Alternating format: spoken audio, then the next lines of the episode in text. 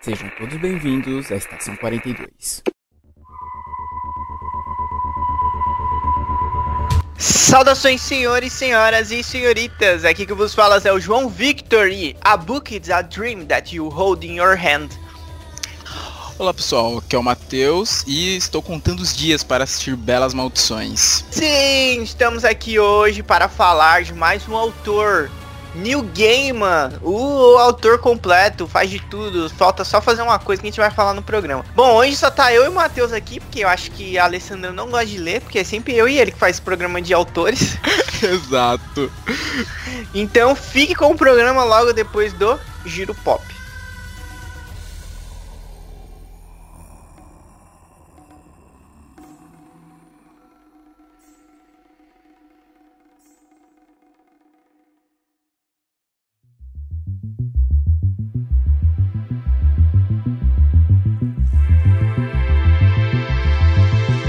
Boa noite! Boa noite, pessoal. Porque estamos gravando de noite. Aqui é o Matheus. E aqui quem fala é o João Victor. E esse é mais um Giro Pop. E para começar, vamos falar a notícia do jogo de cartas Gwent.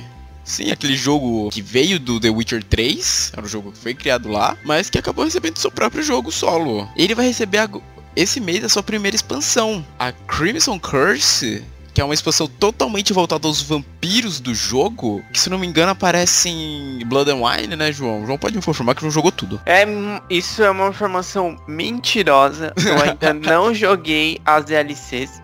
Eu tenho as DLCs, mas eu não tenho nível pra ir nelas ainda. Eu li tudo. Isso aí eu posso te falar. Isso aí eu li tudo. Certo. A expansão vai trazer 100 cards novos para todas as facções Caralho. De graça, pô? Não, assim, é uma expansão gratuita, mas tem que comprar pelos pacotes, que nem era antes os barris de card, sabe, do jogo. Ah, tá bom. Você pode comprar com dinheiro de verdade ou com aquele dinheiro do jogo. Aí fica a seu critério. Para quem quiser encomendar, desde segunda-feira, que no caso é o dia da gravação aqui, mas como você vai ser na quinta, desde segunda-feira, 18, o, já, os jogadores já vão poder encomendar antecipadamente os pacotes de Crimson Curse. É uma promoção que vai ficar disponível até o dia 28 de março, que é quando vai ser lançada a expansão. E quem comprar antes vai receber alguns itens visuais, como a armadura de sangue do ancião soberano, um verso de card animado, temático do Crimson Curse, e 40 barris de cartas só da expansão. Caralho.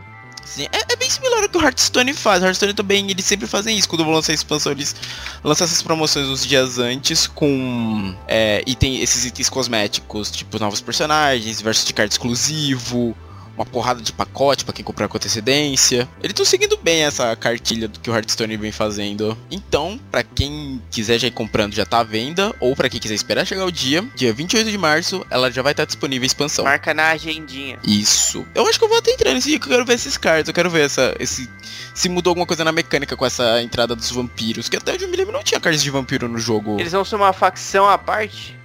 Então, acho que não. Vai ser 100 cards novos mas distribuídos para todas as facções. Então acho que eles não vão ser uma expansão à parte.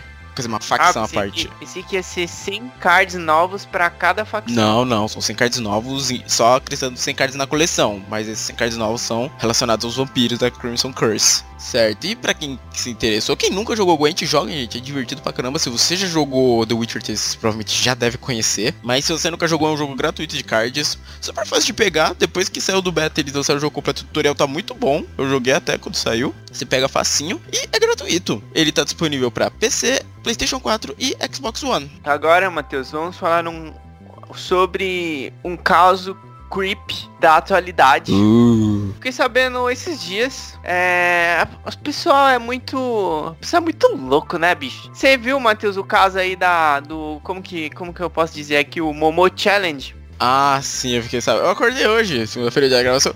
Acordei olhando no e Twitter. E a Momo estava com você. Não, não. Eu acordei, que eu sempre acordo olhando no Twitter pra ver as notícias, assim, se aconteceu alguma coisa e tal. Aí tava esse Momo nos Trend Topics. Eu, o que diabos é isso? Eu nem lembrava desse bicho. Aí eu comecei a ler, fiquei espantado, velho, sobre o que era. Eu falei, meu Deus do céu!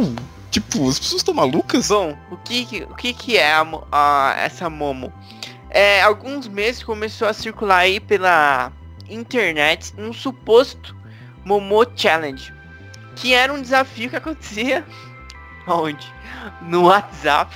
e que incentivava automutilação e até suicídio com crianças e adolescentes. O desafio. Lembrando é. que a gente já teve outros anteriores, tipo aquele baleia azul, né? Também. Exatamente. Ele é bem similar ao baleia azul. Porém, esse desafio é uma farsa que circula na internet que tinha como principal intenção roubar informações pessoais e extorquir as pessoas. A personagem, na verdade, ela foi criada a partir de uma foto de um artista japonês. Ela tem os olhos esbugalhados, um sorriso sinistro e um corpo de ave. Matheus, coloca a foto dela Não, no vai estar tá no post, é bizarro, é bizarro. Eu nem sabia, eu, eu nem sabia que ela tinha ainda... esse corpo de pato, eu só vi o rosto, eu não sabia do resto do corpo até ver a não foto. Não sei se é um corpo de pato, é um corpo de ave. Né? não, então de pássaro, quis dizer. Ah, sim. É o tipo de coisa que me assusta.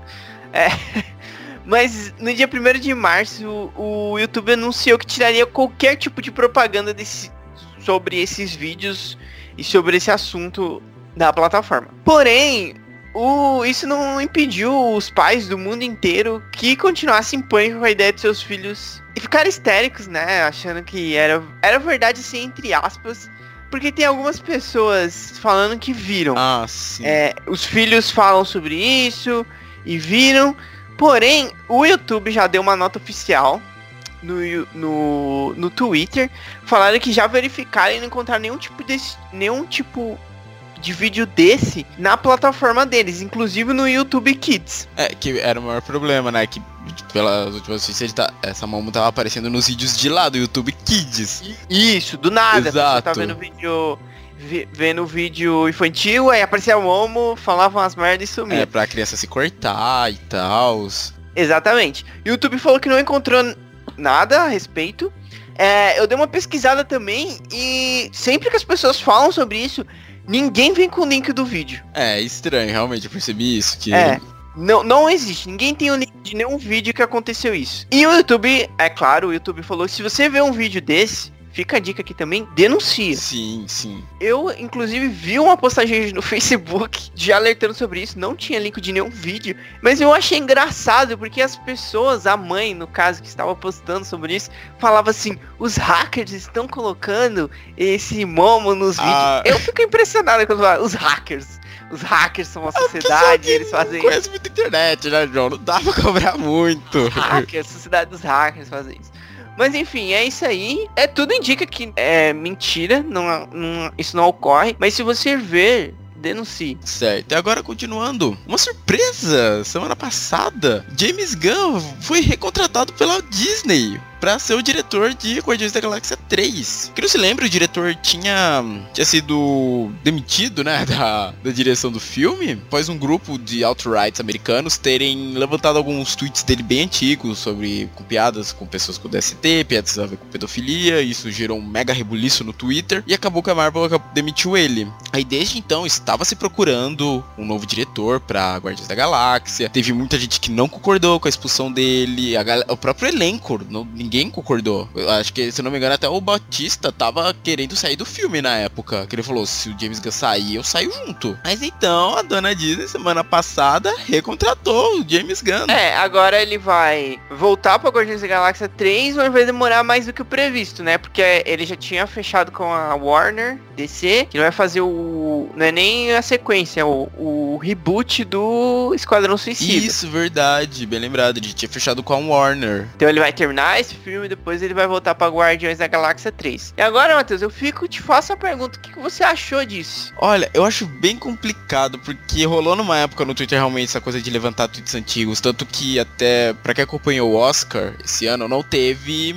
o host, né? Aquele clássico host. Porque quem tinha sido convidado, se não me engano, era o Kevin Hart, o comediante. Mas fizeram essa mesma coisa. Levantaram uma porrada de tweet também dele, coisa bem antiga. E isso acabou. Ele, tipo, deu tanta merda, começaram a falar tanta merda, que ele largou, falou, ah, não quero mais ser host, sabe? Então eu acho muito complicado, porque era uma coisa antiga, tudo bem, era uma coisa horrível fazer piada com isso, não tô dizendo que é certo, mas era uma coisa tipo de 10 anos atrás. Eu sempre penso, a pessoa será que não mudou desse tempo pra cá? Eu sempre penso nisso. Tipo, você quer, você quer julgar a pessoa, julga pelo que ela é agora. Você pode querer até comparar com o que ela foi antes, mas pega o que ela é antes e vê o que, que ela se tornou. Ela continuou merda, ok.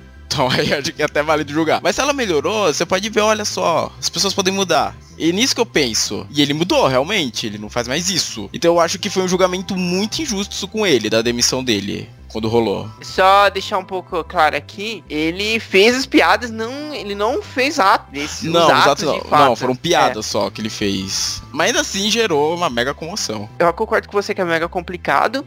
Mas ele se mostrou arrependido. E como foram só, só piadas, entre aspas, assim, não se deve fazer isso. É. Mas eu concordo com você que as pessoas mudam.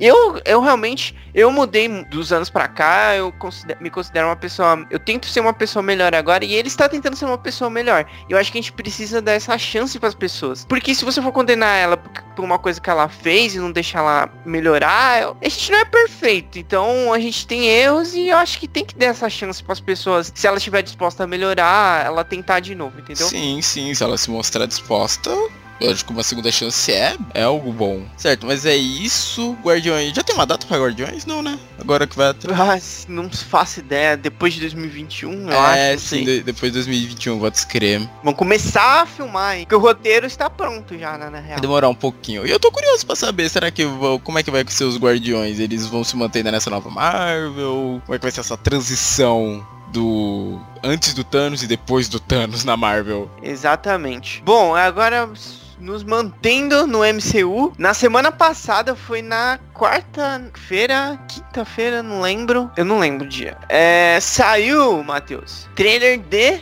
Vingadores. Ah, Ultimato, sim. Ah, só, só te corrigir. Foi na quinta-feira, porque eu, eu saí quinta-feira de manhã e eu tava preparando pra sair quando a Bruna, nossa amiga, mandou o trailer pra mim. Então saiu na quinta-feira, uma semana depois da estreia de Capitão Marvel, aqui no Brasil pelo menos. Saiu então, saiu o trailer, vai estar no post. Temos. Não temos quase nada no trailer, o que é excelente. Temos bastante cenas antigas dos filmes da primeira fase. Temos algumas cenas que a gente já viu. Temos Capitão América Full Pistola, provavelmente na batalha final. Ah, ali tá com cara de batalha final, hein? É. A gente teve. O que parece. O que a gente viu ali. Parece que a gente tem. A gente viu Nebulosa e Capitão América naquele, naquele lugar ali. Sim. Naquele lugar. Provavelmente os- todos vão estar lá. Os roteiristas também já confirmaram que vão se focar agora mais nos seis originais, os Vingadores originais. E acho que o, o, o ápice do filme. Do filme, olha. É o ápice do trailer. É quando a gente vê eles com um uniforme diferente, um uniforme padronizado para o espaço ou pro reino quântico, será? Eu acredito que seja reino quântico. E nós vemos o Tony Stark entre eles. É, então, de alguma maneira ele vai ser resgatado, né, da, daquela nave que a gente viu no primeiro trailer. Mas aí eu te pergunto, Matheus, vou deixar a questão aqui pra você responder. Será essa cena uma cena verdadeira ou uma cena falsa, como um Hulk em Wakanda? Bem lembrado, bem lembrado. Aquela cena enganou todo mundo. Porém, eu já vou dar um contraponto aqui. Eita. Nós temos, no outro trailer que a gente teve, a gente tem uma cena em que eles estão saindo num gramado e vendo alguma coisa chegando. Do espaço, não sei. Pode ser a nave do Tony Stark. Ou a nebulosa chegando. Com o Tony Stark. É, como o Tony Stark, talvez. Eles estão juntos, né? É, eles foram os que sobre- sobraram, né, da É, de Titã. exatamente. Porque o Tony Stark pode morrer de fome, a Nebulosa não, porque a Nebulosa, sei lá, é um cyborg. Então fica aí, fica aí o questionamento. O filme vai estrear no dia 25 de abril. É, eu acho que é o filme que eu mais esperei em toda a minha vida. Sim, fechar Tô esse muito ciclo. no hype, tô muito, tô, tô muito, muito no hype. Eu acho que quando eu nasci, Deus falou assim: você vai nascer e pra assistir Vingadores Endgame. Um ponto desse trailer, alguns pontos que eu gostei bastante foi que assim, a gente viu que o Gavião Arqueiro, pelo primeiro, vai estar com. vai- ele aparentemente vai estar com o Ronin, né? Nesse. Pelo que a gente vê no trailer do primeiro. Nesse agora ele tá com essa cara de badass. E a gente vê no trailer uma hora ele treinando uma garota, não vê? Exatamente. Cara, aquilo tá muito cara que vai ser a Gavião Arqueira, velho. Que, É, eu acho que acredito que seja a filha dele, então, né? E, putz, mano, pra mim, eu não sei se é um desejo assim de fã, talvez seja muito. Eles estão, parece que desenhando muito caminho pra que talvez se façam os Jovens Vingadores mais pra frente. Porque Scott Lang, a gente já conhece a filha dele. Tudo bem, teria que acho que passar alguns anos. Acho que vão se passar, né, algum tempo. A, a, a criança hoje em dia, Matheus, ela cresce muito rápido. Então, ela cresce muito rápido. E a Cassie, Então ela, ela, é mais tá, nova. ela já tá muito. Ela tá muito alta já. Então, na equipe, ela é a mais nova, então acho que até daria certo.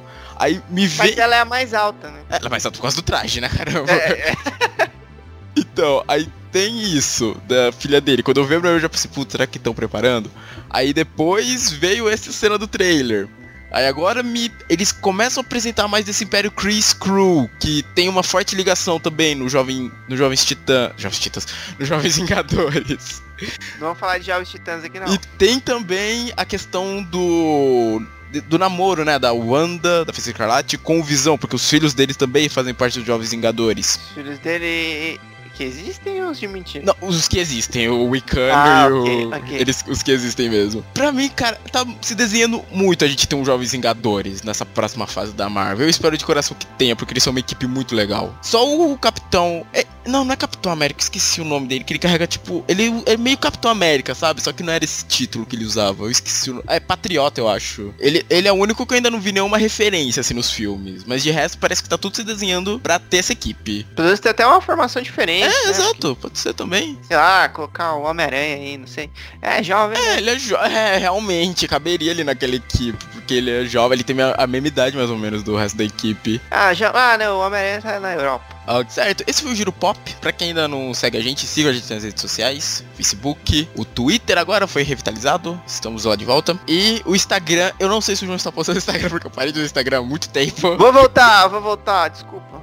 Eu tenho fadiga mental. Todos eles com o título de Checkpoint 42. E aliás também sigam o nosso canal da Twitch. Volta e meia a gente faz umas strings por lá também. É, em breve terá Twitch. Em breve terá Twitch todo dia. Em breve terá streaming todo dia.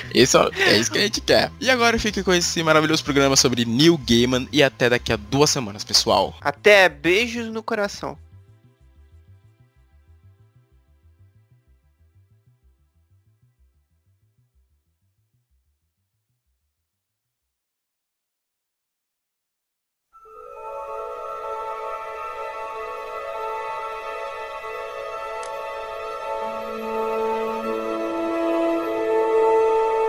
Muito bem, vamos falar hoje de quem? Nós vamos falar hoje de. A gente já falou no começo do programa, a gente não gravou isso ainda, mas. Vamos falar do Neil Gaiman, o nerd multiuso, mil e uma funções. Esse cara faz muita coisa. Na verdade, o nome completo dele é Neil Richard Mac McKinnon Gaiman. Nossa, que porra é essa? Ele tem uma sigla no final do nome dele. FRSL. Então isso que eu achei estranho, tipo. Enfim, ele nasceu em Port Chester em 10 de novembro Ah. de 1960. Oi. Jo- essa sigla, ela é dada porque ele tem um prêmio. É da Sociedade Real de Literatura. Nossa, Então. É, ele é inglês, né? Isso. Todos os, os 450 membros dela ganham o privilégio de usar esse- essa sigla que representa ela após o nome deles. E além dele, só pra galera saber, o Tolkien também, a J.K. Rowling fazem parte dessa sociedade. Além de outros grandes autores. Bom, ele é um autor britânico, como a gente acabou de constatar agora, de contos, romances, histórias em quadrinhos e roteiros, que, e foi radicado nos Estados Unidos. Entre as principais obras dele estão, olha aí, American Gods, que é, tá bem famoso, um livro bem famoso, tem até série. Good Omens, é a que ele faz, fez em parceria com o Terry Pratchett. Nossa, nem sei quem é esse cara. Caraca, João, já te falei. ter- Eu não acredito.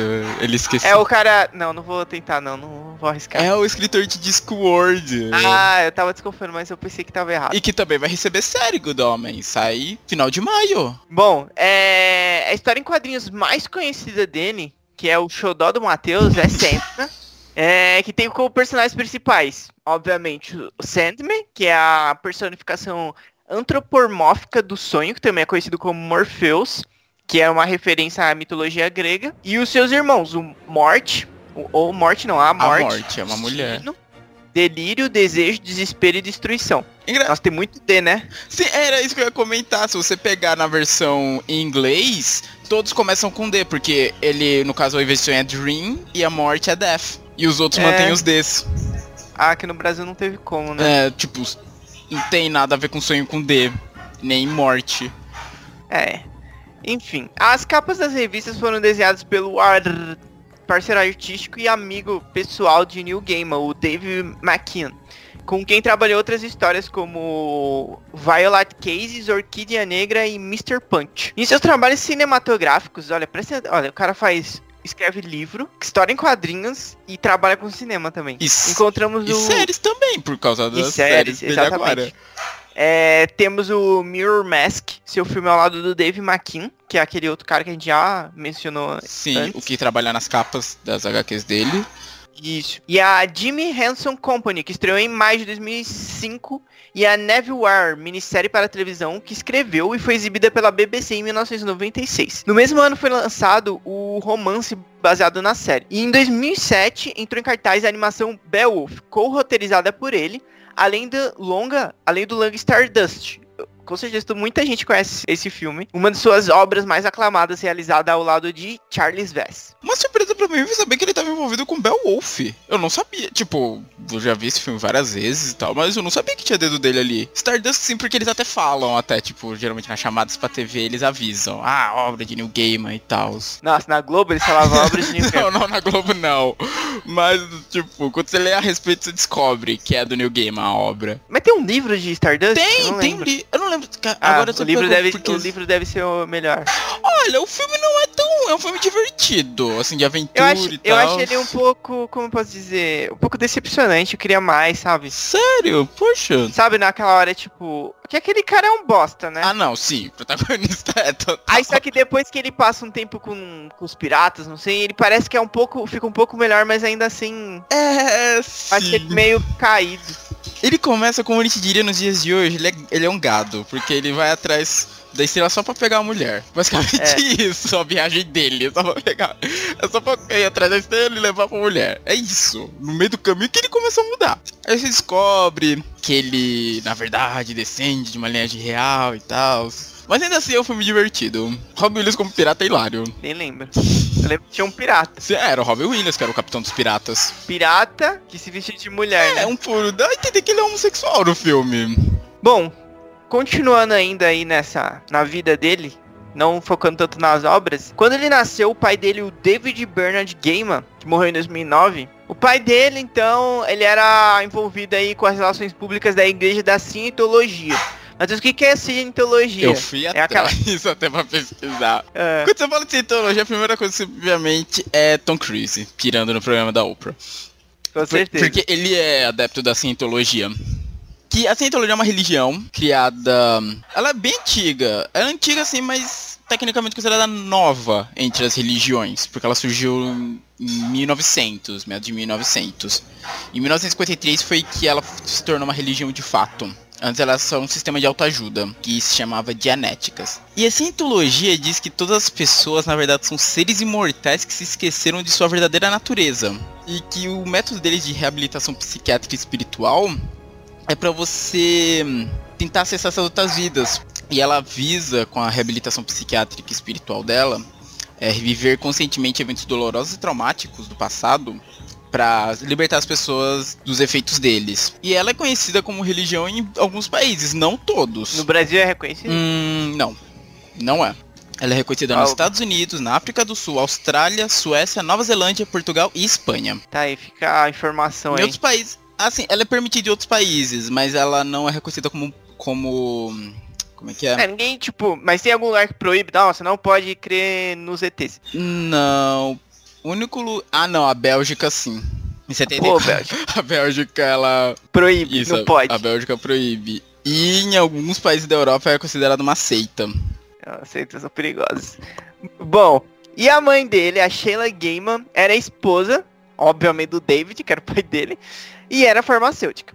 O, e- o Neil ainda tinha, tinha, tem duas irmãs, a Claire Gaiman, nascida em 61, um ano depois dele, e a Elizabeth Liz Gaiman, nascida em 63. A família paterna de Gaiman possui origem judaica leste-europeia, tendo seu bisavô, o Leigh Bush Gaiman, olha esse nome, que morreu em 1956, imigrando para a Grã-Bretanha Grã-Bretanha da Polônia, então dominada pelo Império Alemão em 1914. E em 65, quando Neil tinha 5 anos, ele e sua família mudaram-se de Portsmouth, que era a cidade lá que ficava em Portchester, para East Grinstead, em Sussex. Lá, seus pais estudaram... Nossa, o que, que é Dianética? Então, Dianética é o nome, eu falei.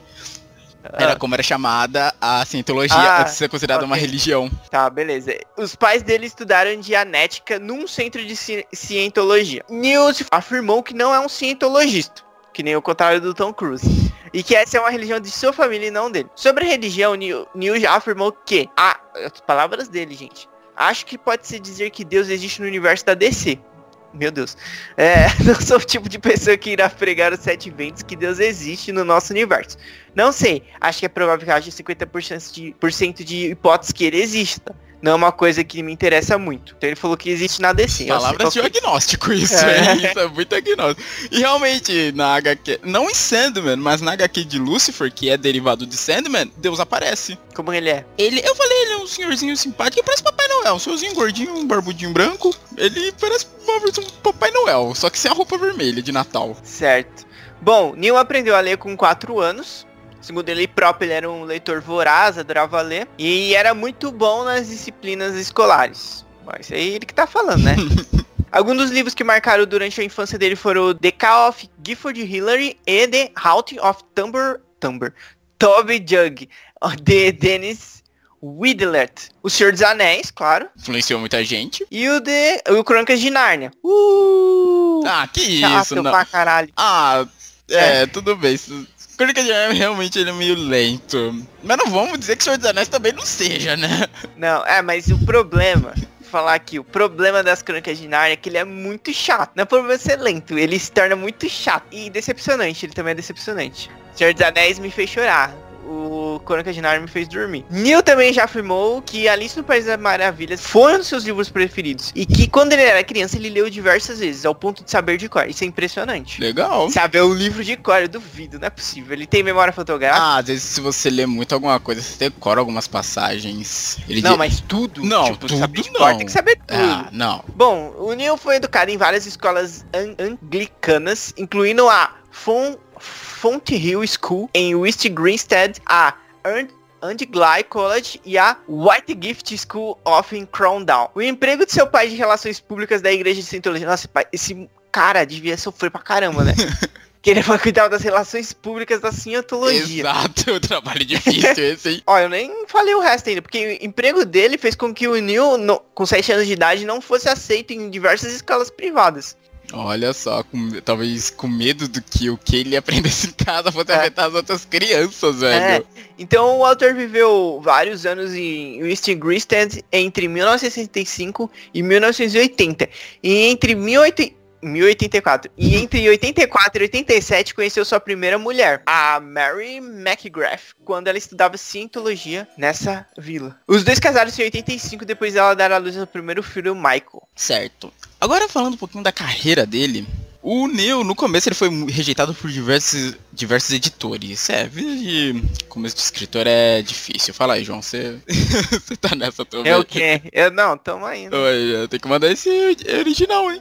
Certo. Então o Neo adotou o jornalismo como uma maneira de começar a fazer conexões com pessoas que pudessem ajudar ele a publicar o livro dele mais tarde. Então ele começou entrevistando pessoas e escrevendo críticas literárias.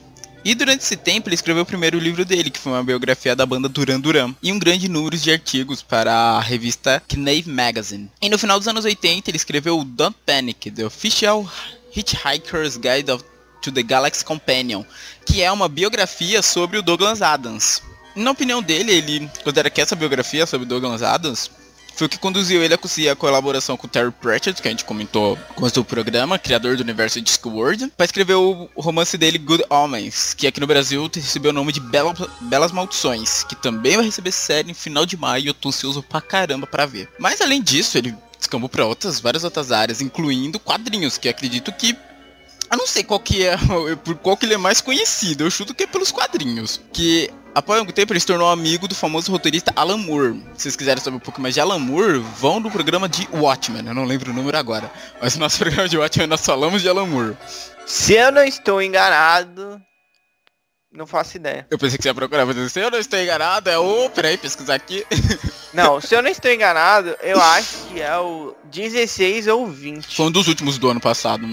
Eu acho que deve ser por volta do 20. Certo. E essa aproximação com o Alan Moore fez com que ele começasse a escrever histórias em quadrinhos. E ele escreveu ao lado de um outro grande amigo dele que a gente comentou, que é o Dave McKean, que fazia as capas dos quadrinhos dele. Aliás, as capas de anime são incríveis. Esse cara é muito bom. É bom que não ficou um artista só e ficou tudo padrão, né? Sim, nossa. Ficou... É muito legal essa coisa, tipo, só 75 edições não mudam muito. Tem algumas especiais que eles convidam, assim, sabe? Outros ilustradores e tal, mas a história a básica mantém isso, sabe? Eu acho isso bem legal. E essas histórias que o João falou, a Violent Cases, tem outra Signal to the Noise, e mais tarde ele firmou um contrato com a DC Comics, que resultou na minissérie Orquídea Negra. Ele escreveu assim para diversas outras editoras, incluindo a Marvel, mas Sandman é o carro-chefe do New Game. Quando você fala de New Game, Sandman sempre vai vir ali colado, que narra as aventuras de Morpheus, que no início da história você vê que ele ficou adormecido por 75 anos. E depois de 75 anos que ele estava preso, ele é solto e tem que começar a reestruturar as coisas. O mundo dele lá, o sonhar, que é onde ele, ele cuida dos sonhos de todos os humanos. Não todos os humanos, todos os seres da galáxia. Basicamente. Do universo. Do universo. A, galáxia, a galáxia, a Via Láctea, é, acabou, verdade. Né? Do universo, onde cuida de tudo. Então ele acorda, se liberta e vai ter que arrumar a casa, que tá tudo destruído, os itens mágicos deles estão espalhados por todo mundo, vários outros lugares. Um tá na Terra, outro tá no inferno, sabe? Ele tem que começar a arrumar as coisas. Então, a série começou em 1988 e foi terminar em 1996. Quando ele simplesmente disse que a série começou, seguiu seu curso natural e terminou. Sim, o final dela me surpreendeu muito. Até hoje eu, eu lembro que quando eu li o final eu falei, meu Deus, você não fez isso. Ela é dividida em 75 edições mas existem os volumes especiais que, que são 10 volumes que reúnem uh, a maior parte das sagas. Algumas são muito longas, são só o volume, outras são mais curtinhas, cabem dois. Você até pode encontrar por aí. Se não me engano, a Panini vai lançar esse ano um volume especial por um preço altamente abusivo, mas vai lançar. Ou se você quiser economizar, você pode ir num sebo. Você, dependendo do que você for, você talvez encontre. Boa sorte. Não, na verdade, sabe, vou até falar isso aqui. Isso aqui, gente, ó, porque você falou talvez a saber. Região do ABC, principalmente. Sabe o sebo de Santo André? Aquele perto da estação? Ah. Lá tem. Tem todas? Não sei se são todas, mas lá tem, porque no dia que fui levar minhas revistas lá tinha. Tem que ser todas. Ah, não vi se eram todas. Mas quando eu cheguei lá, olhei assim na parede atrás do cara, tinha umas três, três assim, edições do Sandman. Não era edição fininha antiga, era a graphic novel, saga fechada. Quanto? Ah, eu nem perguntei o preço, que eu tinha levado uma sacola de revista e o cara não aceitou, eu saí de lá bravo. Oxe, revista do que que você tava levando lá, Aquelas revista minha de anime, né? O Tóquio, aquelas coisas. Porra, mano, foi rejeitado. Ele falou que não aceita, que ele falou que aquilo dificilmente vende. Certo. New Game ganhou prêmios, o Fantasy World Award em 91, pela saga Sandman Sonho de uma Noite de Verão. Que essa é uma saga bem legal, que... Assim, Sandman, ele faz muitas viagens pelo... Viagens pelo tempo mostrando o Sandman é, conversando com outras pessoas famosas e tal. E nessa ele conversa com Shakespeare. Que Shakespeare faz um trato com ele. Sandman iria dar inspiração para ele pelos sonhos para ele escrever três grandes obras. Eu não lembro qual foram as duas primeiras que o Sandman ajudou, mas a terceira o Sandman pede para que ele escreva uma, o sonho de uma noite de verão que é o, a primeira vez que o Shakespeare apresenta ela é pra corte dos elfos, aquela a mesma da peça, a rainha Titânia, o rei dos elfos, que eu nunca me lembro o nome. Essa porra, essa porra não é caçado selvagem não, né? Não, acho que não. Mas tipo, ele a primeira vez que Shakespeare apresenta ela é pra uma corte élfica, sabe? De toda de seres sobrenaturais. É muito legal essa história. Até aquele o elfo brincalhão da história, acho que é o Puck ele ele tenta atrapalhar a peça, ele faz um negócio lá, o cara que tinha que vestir a cabeça de burro, que tem um cara que acaba que na história acaba criando uma cabeça de burro, a cabeça de burro, tipo, ele tinha só vestido ela, mas o Puck faz um negócio pra cabeça de burro virar real e tal. É uma história muito boa. Em 91, Gaiman também lançou The Books of Magic, e esse causa uma certa polêmica até. Que é uma minissérie em quatro partes que relata a excursão mágica as partes mágicas da DC Comics. Nas aventuras do Timothy Hunter, que ele tá previsto para se tornar o maior mago da, do universo da DC. Só, só que ele, ele ainda não sabe disso. E quem apresenta esse universo para ele são quatro grandes magos da DC Comics. É o Constantine, Mistério. Hum, quem eram os outros?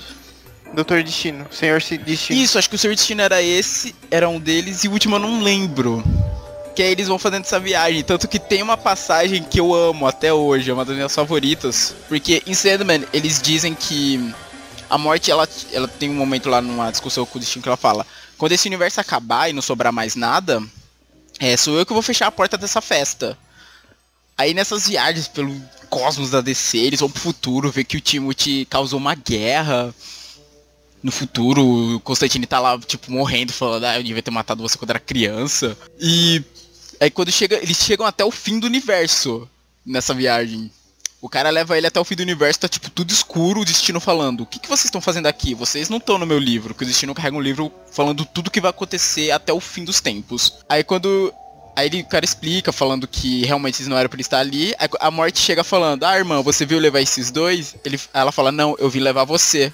Aí ele: Ah, então chegou a hora. Aí ele simplesmente fecha o livro, põe no chão e vai embora com a morte. Ali você tá vendo o fim de todo o universo. Eu achei tão foda essa passagem na HQ. Mas então, agora falando da polêmica. Por que que é uma polêmica? Porque dizem, não sou eu que tô falando, dizem... Ó, mas eu sou eu que tô falando. quem diz isso? Eu já li algumas matérias. Ah, eu li umas matérias. a J.K. se baseou demais no Tim pra criar o Harry, da saga Harry Potter. E o pior é que quando você olha pro Timothy, velho, ele é muito a cara do Harry. Você olha pra cara do Timothy Hunter. Sério, procura aí, João, se quiser. Você olha pra cara do Timothy Hunter, vou Isso. dar meu veredito. Procura Timothy Hunter. Ele é muito a cara do Harry. E ele tem uma coruja de estimação também. Timothy Hunter. É o Harry Potter. E não é parecido! Meu Deus. Não é parecido! Caraca, aham. Então, isso sempre levantou uma certa treta entre os fãs de Book of Magic e os fãs de Harry Potter que dizem que a J.K. copiou do New Gaiman. Porque essa história veio antes de Harry Potter. Ah, mas não. Ela se inspirou, gente. É, ela se inspirou. Pessoas fazem isso, não é um plágio completo. É que a questão, acho que o que pega é a questão da aparência, que é tipo muita, sabe? Muito parecido. E o fato dele tá coruja também. O New Gamer já reclamou disso? Eu nunca vi ele reclamando, sinceramente. Ah, então foda-se, o que, que o som tá querendo? Ah, Fala os- no cu de vocês, Os cara. fãs que reclamam. O que o autor não reclamou? Às vezes ele pode se se sentir honrado porque ela se inspirou na obra dele. Exato. Enfim, toca o barco aí, os fãs são malucos. Continuando. Aí, da Marvel, ele também tem suas criações. Sendo elas, em 2004 ele lançou a minissérie 1602, que é um dos universos que a Marvel tem infinitos universos nas HQs. E esse universo é o mundo da Marvel, os heróis da Marvel, no período medieval. Mais precisamente a época da Inquisição. Então você tem a SHIELD, é um serviço britânico que trabalha pra rainha. Mas tipo, tem Quarteto Fantástico, tem Deixa eu ver. Tem os X-Men, que eles são perseguidos pela Inquisição, tanto que quando começa uma das histórias tá até mostrando o- anjo preso lá na uma cadeia da Espanha. E após dois anos, ele pegou um- um- uns personagens que estavam bem esquecidos e trouxe. Que foram os Eternos, que era uma criação do Jack Kirby lá dos anos 70. E ele revitalizou pra essa nova Marvel. Que foi ele que fez o roteiro com os desenhos do John Romita Jr. Ô, céus. Ah, não, não é tão ruim, não é tão ruim, cara. É que esse cara às vezes dá uma desgringolada, né? Sim, mas não é tão ruim, acredite. Pra quem viu o primeiro Guardiões da Galáxia, eles aparecem até os esses Eternos, que são seres lá que mudaram o universo e tal. Quando tá rolando a explicação lá da das joias. E qual é que era o nome? Joias do Destino? Joias da alma. Joias não, da joias alma! Não, Joias do infinito. Joias do Infinito. Tão maluco. Então, quando tá rolando a explicação das Joias do Infinito, aparece eles lá destruindo lá um planeta. Que eles são cuzão. Mas além dele, tem outras histórias também. Em 2009 ele lançou uma HQ do Batman chamada What Happened to the Cape the Crusader. E em 2013, essa é uma surpresa, eu pensava que a Marvel tinha comprado os direitos dessa personagem, mas não, ela foi criada, que é a Angela. É uma guerreira que ao longo da saga a gente vai descobrindo que ela era irmã do Thor. Que aparentemente tinha lá na Igre- Yggdrasil, rolou umas tretas e tal, entre Asgard e o Reino Celestial dos Anjos. Quem não sabe o que é. Igridásio é a árvore da vida. Isso. É, é a árvore mundo, que é basicamente a representação dos nórdicos do universo. De como é o universo. Então, aí, esse galho onde ficava a árvore celestial, eles romperam pra afastar o mundo angelical deles. Só que os anjos, antes de se desligarem totalmente pra se vingar, roubaram a filha da Freya. Não, da Freya não, qual é o nome do Thor? Então, durante ano, tipo, Thor nem sabia que tinha irmã, porque, se eu não me engano, ela é a mais velha dos três, dela e do Loki. Aí só agora, aí em 2013 ele criou, criou toda essa história e tal. Tanto que ela volta pra Asgard, ela derrota Hel, ela se torna a senhora de Hel por um tempo. Certo. E agora partindo para o campo dos romances. O primeiro romance que ele escreveu foi o Belas Maldições, em 1990. Caraca, você vê como esse cara era. Ele tava ele fazendo Sandman, lançou, tipo, livros da magia nesse meio tempo. também tava escre escreveu Belas Maldições entre os volumes de Sandman, ele não para, né? Ele é uma máquina. Sim. E ainda são livros, tipo, são obras extensas, complexas e boas, né? Acho que pra escrever vai escrever ele só o Stephen King mesmo. E é tipo, nem tudo que o Stephen King escreve é bom, né? Ah, eu não. Ah, eu só li It, eu não posso falar muito. Ele dá uma piada na batata também, o Stephen King. Mano, mas o pior é que é tipo, mano, você vê um negócio assim, ah, não sei o que, vai sair não sei o que. Aí põe lá, do New Gaiman. Aí você fala, porra, é bom. Caralho, New Gaiman é muito, deve ser muito do caralho, velho. Exato. Certo. Sendo o primeiro romance dele, o Belas Maldições, que ele lançou em colaboração com o Terry Pratchett. O que pra mim, quando eu comprei o livro, foi uma surpresa. Porque eu não sabia que o Terry Pratchett tinha escrito isso junto dele. Sempre quando eu via falar do Belas Maldições, eu só ouvia falar Belas Maldições New Gaiman, sabe? Nunca vi o nome do Terry Pratchett sendo comentado. Que, assim, pra quem já tiver... Quem já tivesse preparando aí pra série, ou quem não sabe o que que é, é basicamente o fim do mundo. Conta a história de um anjo demônio que querem impedir o apocalipse de acontecer. E por aí vocês têm que achar o anticristo. E impedir que o moleque vire o demônio quando crescer. Basicamente isso, a história. Aí tem outros seres, tem seitas na história. Tem os Quatro Cavaleiros do Apocalipse, que acho a representação deles muito boas. O segundo romance dele, e o primeiro livro solo, foi o Neverwhere. Nossa, o Neverwhere. Que é uma adaptação de roteiro de uma minissérie que o próprio Neil escreveu para a BBC em 1996. Originalmente o romance servia como uma espécie de acompanhamento para a série de TV. E já foi revisado duas vezes desde seu lançamento. Que a primeira foi porque o público norte-americano não tinha tanto conhecimento dos locais de Londres, que é onde se passa a história. E a segunda porque o Neil Gaiman não estava completamente satisfeito com o texto original. Em 99, ele lançou Stardust, então, respondendo a nossa dúvida, Stardust é um romance, não é quadrinhos. Que só em 2007 foi ter o filme. Nossa, 2007, pensei que era mais antigo. Matheus, 2007 foi há mais de. Do... Tá quase 12 Eu anos sei, atrás. eu já. tô dizendo que eu pensava que era tipo do- anos 2000, sabe? Isso que eu quis dizer. 2007 não é os anos 2000? Não, tipo, 2000, 2001, do começo do século, sabe? Ah. Isso que eu quis dizer. Que contou com a presença de Robert De Niro, Michelle Pfeiffer no elenco. Você não falou que era o Robbie Williams? ô? Eu falei Robbie Williams, eu troquei os to- Você é maluco. E após isso veio American Gods, uma das maiores obras dele. Que o engraçado, eu li American Gods ano passado. E sempre, sabe aqueles prefácios que tem no começo de livro? Que geralmente. Você pula, João, só Ah, curiosidade. né? Não, eu sempre leio. Ó, legal, eu também. Eu comecei a ler depois de uns tempos pra cá, antes eu pulava. E ele fala que ele fez, tipo, uma viagem pela América pra escrever esse livro. Isso é muito legal, porque ele fala, eu quero que o meu leitor se sinta, tipo, como eu me senti visitando esses lugares, sabe, do país. Então, basicamente, a viagem que você vê o Shadow fazendo ao longo do livro é a viagem que ele fez também, observando cidades, observando os caminhos, as estradas, essas paradas que é muito comum em cidade americana, né? Essas, essas paradas que tem meio de estrada com eh, coisas bizarras. Deixa eu ver. American Gods foi lançado em 2001, obteve um grande sucesso comercial e de crítica. Em 2002 ele ganhou o prêmio Hugo e o prêmio Nebula. E em 2011 foi lançada uma edição comemorativa de 10 anos do lançamento da obra, com 12 mil palavras a mais que o original. Meu Deus, cara, 12 mil palavras é muito. Sim. É, é que pelo que eu percebi, ele muito- teve muita coisa que ele deixou de fora. Tanto. Eu não sei. Você tem, né, o American Gods? Ou não? Tenho. Inclusive essa é a versão com 12 mil palavras a mais. Eu não sei se a minha é essa. Porque tem um capítulo essa, tem coisa que ele deixou de fora. Um dos capítulos até que eu achei bem interessante foi que o Shadow encontrando com Jesus. O seu tem essa? Tem. Ah, então acho que é a- é a mesma nossa. Na série, inclusive, ele encontra Jesus numa festa. Sério? Ele botaram isso na série? É, na primeira temporada. Ah, mano, eu não acredito. Eu, eu só acho que eles não falam que é Jesus, mas, porra, você vê que é Jesus. Dá a entender claramente, né? Aham. Caraca, que legal. Certo. E após isso, teve, teve uma espécie de spin-off dessa série, que foi os o Anansi Boys, ou os Filhos de Anansi. Que foca mais no Mr. Nancy, que na... Acho que não, na verdade que tem dois, né? Esse e o lugar nenhum. Isso, verdade. Que foca no Mr. Nancy e a relação dele com os dois filhos deles. Um que é um semidivino e outro que é um inglês comum. E quando o romance saiu, também fez um mega sucesso e ficou na lista de livros mais vendidos do New York Times. E em 2003, em associação com Alan Moore e Moorcock, ele lançou uma coletânea chamada O Almanac do Dr. Thackeray T. Lampshed de Doenças Excêntricas e Desacreditadas, que é uma antologia de casos famosos de casos médicos fantásticos editados por Jeff Vandermeer e Mark Roberts. Nossa, que da hora. Sim, achei bem interessante. O tipo, o nome já te desperta curiosidade.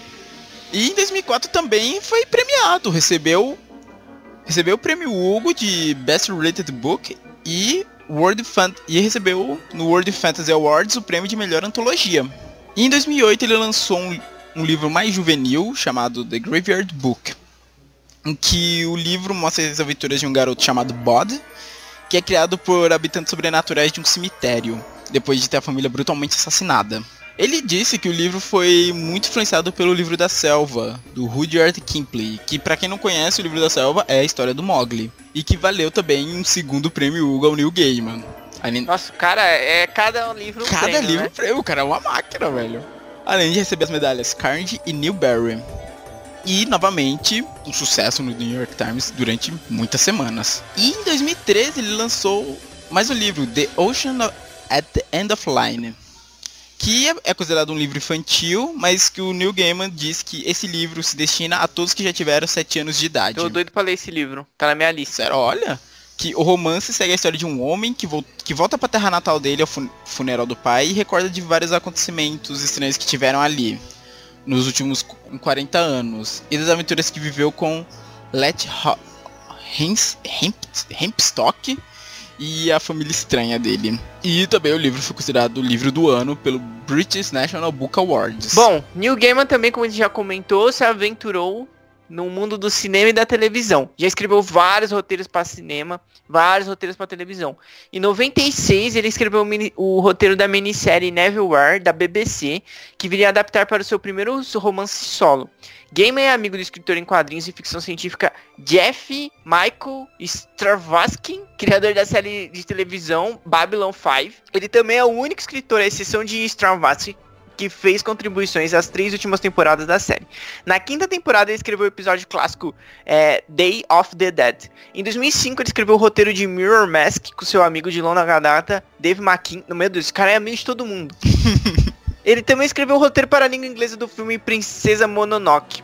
E em, Ó, 2000 famoso. é, em 2007, Robert Zemeckis fez o filme de Beowulf baseado em um roteiro escrito por Gaiman e por Roger Avery. Neymar ainda escreveu os dois, dois episódios da série Doctor Who. The Doctor's Wife foi transmitido em 2011 durante a sexta temporada da série. E o segundo, Nightmare in Silver, foi transmitido em, transmitido em 2013 na sétima temporada. É, The Doctor's Wife valeu mais um prêmio Hugo Anil na categoria de melhor apresentação dramática, um curta. Meu Deus, a prateleira desse cara deve ser uma coisa de louco, velho. Tanto prêmio que ele tem. É. E ó, isso aí pro, pro deleite do Matheus, em 2016 estreou a série Lucifer Não! no canal Fox, cujos personagens são baseados na HQ de Sandman. Baseado só, porque.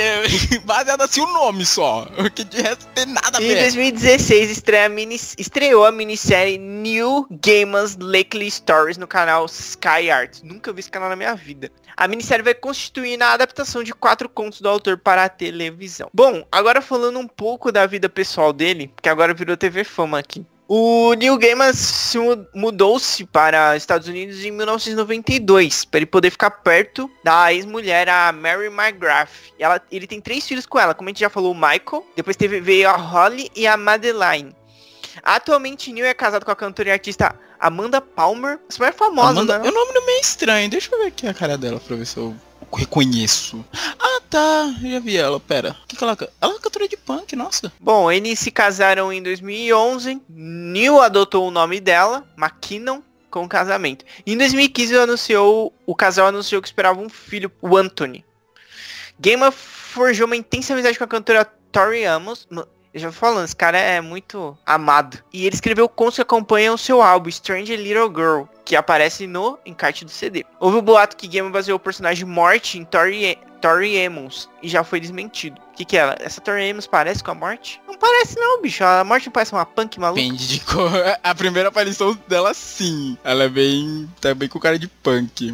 Deixa eu ver. Realmente, ela não tem nada a ver com a morte. Um outro personagem, entanto, ele baseou na cantora, a Delírio, também dos Perpétuos. A aparência da personagem de morte é baseada em Ah. Siox. O que que é isso? Ah, isso Ah, aí parece, aqui parece. Essa Sioux, Sioux, acho que eu sei quem é. Se for que eu tô. Se for que... Ah, sim, ela realmente parece. Ela é a vocalista de uma banda que eu gosto muito, a Six and the Banshees. Uma banda antiguinha já, mas muito boa. Acho que essa Tori Amos, ela foi a que baseou a Delírio. Sim, essa é a Delírio, sim. Bom, agora falando um pouco de um compilado de todas as obras dele, os romances dele, a gente tem As Belas Maldições, que em Portugal é bom, Bons Angúrios. A gente tem Lugar Nenhum, que também a gente mencionou, Stardust, O Mistério da Estrela, Deus Americanos. Temos, veja só vocês, Coraline é do Neil Gaiman também. Sim! Nossa, eu fui saber disso eu vi esse filme não sei quantas vezes, cara, sem saber que era do Neil Gaiman. Anos depois que eu li Sim, que tem era. um romance de Coraline, gente. Tem um romance. É, aí a gente tem o Filhos de Anasi, que é o... Mr. Nancy, do, é, o Mr. dos Nancy, Ameri- o, é o livro derivado que a gente mencionou. Aí tem Entre Mundos, o livro do cemitério que a gente falou também, Oceano do Fim do Caminho, Sonhos de, Sonho de Prata, e tem, ele escreveu um livro também sobre mitologia nórdica, chamado Mitologia Nórdica. Sim, eu, eu tô querendo muito ler ele, tá sendo bastante elogiado esse livro. Ele também escreveu uma porrada de livros infantis. O dia que eu troquei meus pais por dois peixinhos, os lobos dentro das paredes, ódio gigantes de gelo, anof analfabeto. É um analfabeto perigoso.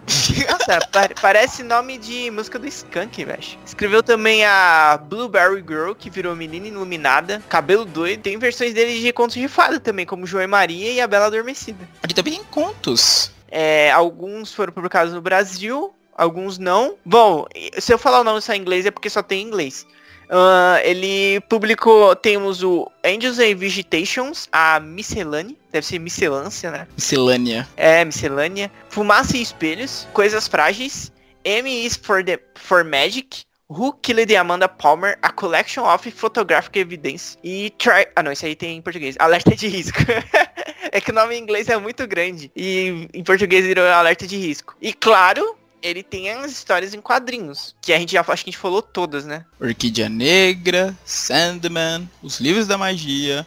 Ah, essa a gente não comentou e eu realmente não conheço essa. The Children's Crusade, a Cruzada das Crianças. Não, essa eu realmente não conheço. Isso não é tipo, isso a cruzada das crianças. Ah, aquele evento da Idade Média que aparentemente rolou, né? Que... Aham. Eu não sei se tem a ver. Aí vamos ver, tem The Tragical Comedy or Comical Tragedy of the Mr. Punch, a Romance, Marvel 1602, que foram oito volumes. Esse você encontra naquela coleção da Salvati, é de capa preta, para quem se interessar. Eternos também, com sete volumes, também na coleção da Salvati. Não se espante pelo desenho de John Romita, é uma história boa. E Sandman Overture, que nossa, essa saiu eu pirei. Porque, assim, existem várias várias HQs do Sandman, assim, de outras histórias. Tem uma que. Mas nem todas são escritas pelo Neil Gaiman. Tem uma que eu gosto muito, que eu até tenho aqui, que é uma que é focada no destino. Tem Lucifer também, que não é. É a criação do Neil Gaiman, o personagem, mas quem, quem fez toda a HQ, toda a história são outras pessoas, uns dois caras que pediram autorização do Neil Gaiman se podiam contar a história. Mas Sandman Overture foi ele retornando à saga depois de muitos anos longe. Mostrando, tipo, ela não, acho que se eu falar pode ser muito spoiler. Mas é uma história totalmente nova do Sandman. Pra quem assim, tiver interesse, quem quiser saber mais do personagem, é uma boa história.